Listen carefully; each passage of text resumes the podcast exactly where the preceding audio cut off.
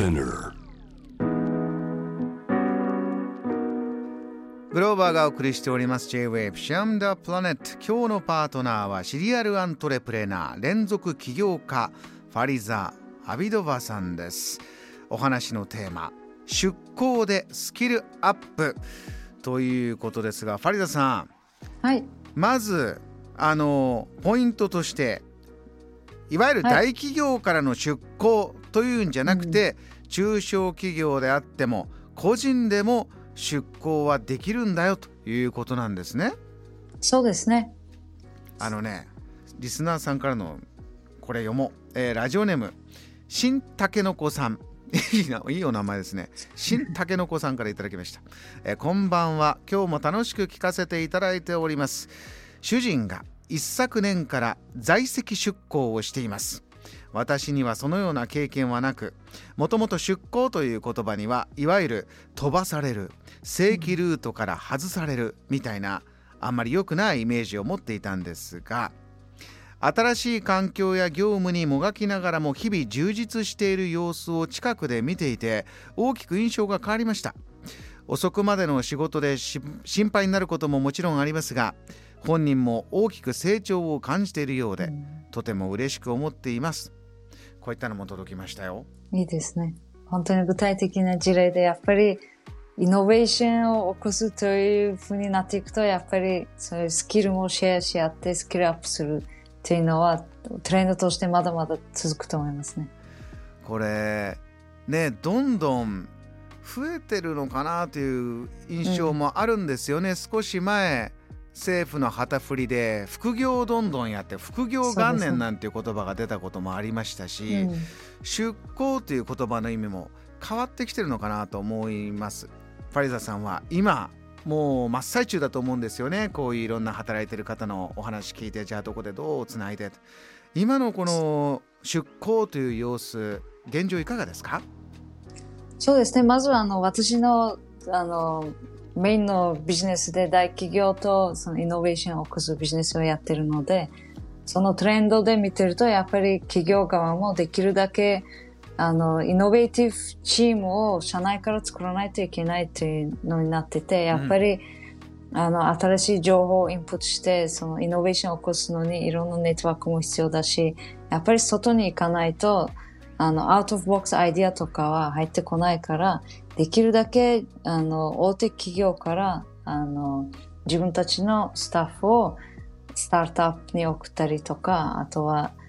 それを本業にしてる、あの、コンサルティングファームに出向に送るというトレンドにはなってますね。あのーだ例えば大企業って、ね、それぞれの部門があってうん。じゃあ製品作るんであれば徹底的に技術のスペシャリストっていうのを育てるというのも大企業のまたすごいところだと思うんですがそういうじゃあ技術者であっても、えーその今おっしゃったスタートアップなりコンサルティングなり違った分野の仕事をちょっとやってみてよやっておいでよっていうそういうこともあるんですか？そうですね。やっぱり、あの、技術だけのことを知ってても、その技術で何を、どんな社会課題を解決するかというのは、やっぱり事業を開発しないといけないとか、そのサービスを開発しないといけないことになると、今の時代はやっぱり一つの専門分野じゃなくて、少なくても二つの組み合わせがあって初めてなんか問題を解決する、そういうソリューションが出てくると思いますが、やっぱり tech background の人はこれから business development、事業開発スキル、あとは逆にビジネスで来てる人はある程度、例えばロボティクスとか AI とかそういう分野も少しずつあのスキルを身につけていくと、あの、すごく重要なスキルになっていきますよね。これ一人が一つだけではなく二つ三つという、仕事を実際やってみてそこで出てくる言葉とか、えー経験から出てくるスキルというのは、うんパリさんさんいろいろ見ててかなりやっぱり、まあ、選択肢が広がるのか一番大きいメリットって今どういうところにフィードバックされてますか？やっぱりあの、会社、どん、会社の中ですすごくたくさんのそのプロジェクトがある中で、それをプロジェクトデザインするというニーズもなってきてるので、まあ、あの、その大企業の中でも、あの、カリアがそのプロモーションするきっかけにもなりますし、あとは、こういう分野でその働いてると自分がその社会課題をたくさん見て、あの、また自分が起業するきっかけにもなるし、みんな何に困ってるかっていうのを直接聞くチャンスになるので、これを自分が解決しよう思って独立して、例えば起業する方法もあったりとか、まあ、いろいろですね。大きいところにいればその中でもちろん昇進していく、うん、えー、一つのきっかけにもなるしそうじゃない。自分が飛び出して自分の仕事をこういうのを立ち上げたいんだ。そういうきっかけにもつながっていく、うんうん、身近なお友達とか身の回りの例でこういう方がこういうことしたというのがあれば教えてもらえます？そうですね。実は私の友達であのコンサルティング会社をやってるアンカースターズというコンサルティング会社なんですけどそこはあの、まあ、ドイツ人がそのディレクターをやってて大手企業からあのその出向する人が自分でプロジェクトを持ってきてそのコンサルタント優秀なチームとそのプロジェクトを作っていくことでブランディングとか、そのグローバル、パートナーシップとかプロジェクトのプランニングのスキルも身につけて、その会社の、まあ、プロジェクトもやっぱり成功させることになるので、これは具体的に NTT 東日本から一人出向者が来て、うん、あの、そう、アンカースターズで今、自分から直接あの交渉してあの契約を交わしてという事例をこの前送ってもらったんですね。そうかそういうトライを受け入れてそのスキルアップに導くようなビジネスが、会社があったりもするんですね。そうですね。そこに直接連絡することもできるし、うん、あとそれ以外にちゃんとしたそのプログラムがあって誰かにコーディネートしてもらった方がいいというのでしたら、あの、ゼロワンブースターという日本日本のイノベーションのエコシステムの中でも有名な会社なんですけど、ええ、そこは、あの、起業家とか地域大学のその事業に、あの、そのスタートアップ企業にインターンシップをすることができる、あの、プログラムを提供してて、そこを例えば使って、いきなり起業しなくても、まずスタートアップはどういうビジネスで、うん、どんなマインドセットでその起業しないといけないかというのを中から分かって、その後にスタートアップに就職する方法もあれば、あとは自分がまた起業する前のそのワンクッションを入れて、一応中から見てみるという方法としてもいいと思います、ね。パリザさんも、まあ、自分でこう起業して、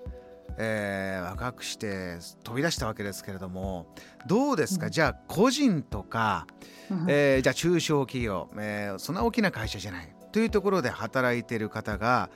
スキルアップ、うん、キャリアアップになるような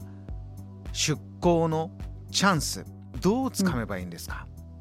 そうですね。実は今あのスタートアップ側も結構あのいろんな分野で働いてる人たちのスキルが欲しいけどあの、フルタイムで雇えないとか、そういう、まあ、あの、事情がありまして、実はみんな、あの、スキルをシェアしましょうというトレンドにもなってて、あ。の、その個人でも、例えば、私はこの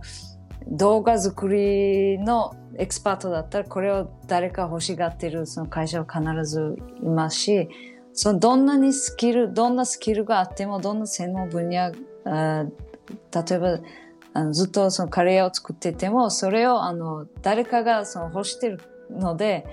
それをあの実は私の会社があるあのトロノモンビジネスタワーというところあるんですけど、ええ、そこの15階で毎週木曜日あの CIC とベンチャーカフェというところはあのそのネットワーキングイベントを無料で開催してまして目的はもうあのいろんな人あのスタートアップとかイノベーションに興味があったら誰でもあの自由に参加できるという形で。はあそれあの人の紹介とかも必要なく問い合わせてちょっと行きたいですっていうんであればもう普通にオンラインで学生さんでも？そう学生でも大学でリサーチしてる人でも個人事業主あとはあの自分のビジネスをやっててまたこれから考えてる人でも基本的に目的はまず来て、あの、みんな何をやってるかというのを、その、情報例えばもらうために、まずその、どういう感じでみんな仕事してて、ネットワーキングしてて、うん、みんな何に困ってるかというのを、情報を得る、すごくいい場所だと思いますので、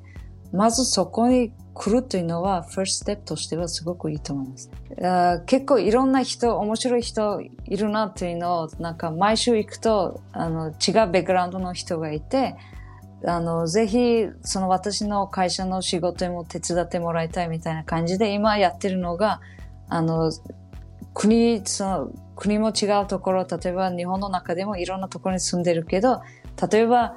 あの、一週間に2時間だけリモートで手伝いますよというケースもあって、それも喜んで、あの、ウェルカムだし、そういう形で必ず出向するというのは、フルタイムでコミットメントすることじゃなくて、自分でフレキシブルに決めることができますね。例えば、私はこういうスキルがあるから、これは手伝ってあげますけど、あの、まあ、現実的に時間は例えば2時間だけ1週間あの手伝うことができる。で、代わりに私はあなたの会社からこのプロジェクトに参加して、このスキルを身につけたいから、そういうプロジェクトに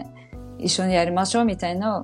自由に、あの、正直に、あの、ネゴシエーションすればいいと思いますね。その会社選びも、プロジェクト選びも、どんなスキルを交換するかっていうのも、あと時間とかも、仕事の仕方も私は例えばリモートだけできますみたいな自由に言えるので、こういう場所になってますので、スタートアップの業界は。だからこういった決まりとかルールを守る必要がなくて、自分に正直になって、仕事の仕方をデザインしたりとか、自分のスキルアップをする、すごくいい機会だと思います。これね、自分が望む働き方って、わがままっていうんではなくて、あそういう働き方があるんだっていうのが今度ヒントになって、うん、またいいアイデアが生まれたりっていうのはありますからね、えーうん、ぜひ、えー、今ファリサさんが教えてくださった虎ノ門ビジネスタワーで毎週木曜日、えー、こういったコミュニティがあります、えー、チェックしていただきたいなというふうに思いました。本日お迎えしたゲストトラステッド株式会社ファリザ・アビドバさんでした。ありがとうございました。ありがとうございました。JAM The Planet